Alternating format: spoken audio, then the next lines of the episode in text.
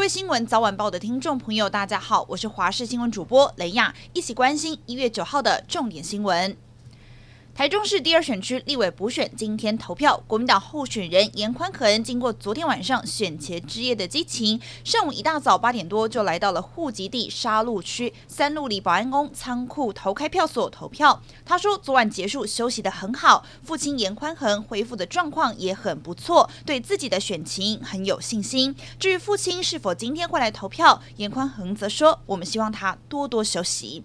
而这一次中二选区立委补选候选人一共有五位，除了民进党籍的林静怡、国民党籍的严宽恒两人的蓝绿对决之外，还有无党籍争取土地正义的黎明幼儿园园长林金莲，还有参选两次立委的台湾股票党张炯圈，以及最年轻的无党籍七年级生李生汉，让中二选区的选民有蓝绿之外的另一个选择。无党籍立委林长佐罢免案也会在今日进行投票。北市选委会就表示，投票时间是上午的八点到下午四点，随后即将进行开票作业，预计今天晚间七点可以得到开票的结果。中选会呢将会在十四号前审定，并且公告罢免投票结果。如果同意罢免达到五万八千七百五十六票，而且同意比不同意多，即达罢免门槛。林长佐一早八点就前往。户籍地投票，他强调努力到最后一刻，心情很踏实，也保持着感激的心情，感谢这几个礼拜以来许多乡亲的支持。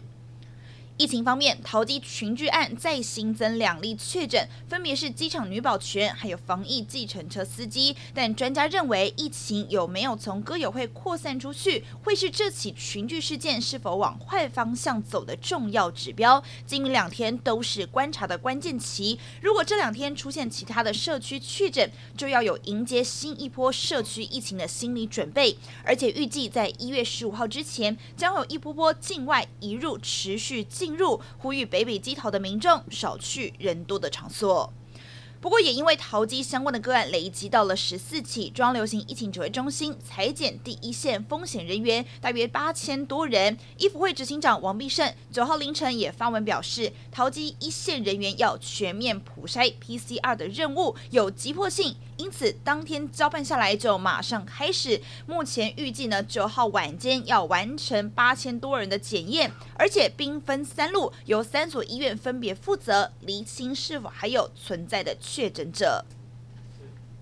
而天气方面，今天的天气跟昨天类似，北部、东北部地区以及东部整天都是凉冷的天气形态，而其他地区呢，则是早晚比较凉。迎风面，北部跟东半部地区有局部短阵雨，中南部的山区有零星的短暂降雨，而西半部、东北部的低温大约是在十三到十五度。今天清晨最低温是在新竹，只有十一度。周二冷气团会报到，预估影响到星期六，中部以北平地会降到九度左右。清晨辐射冷却的影响之下，新竹以南甚至嘉义可能出现八度的低温，提醒民众一定要做好保暖措施。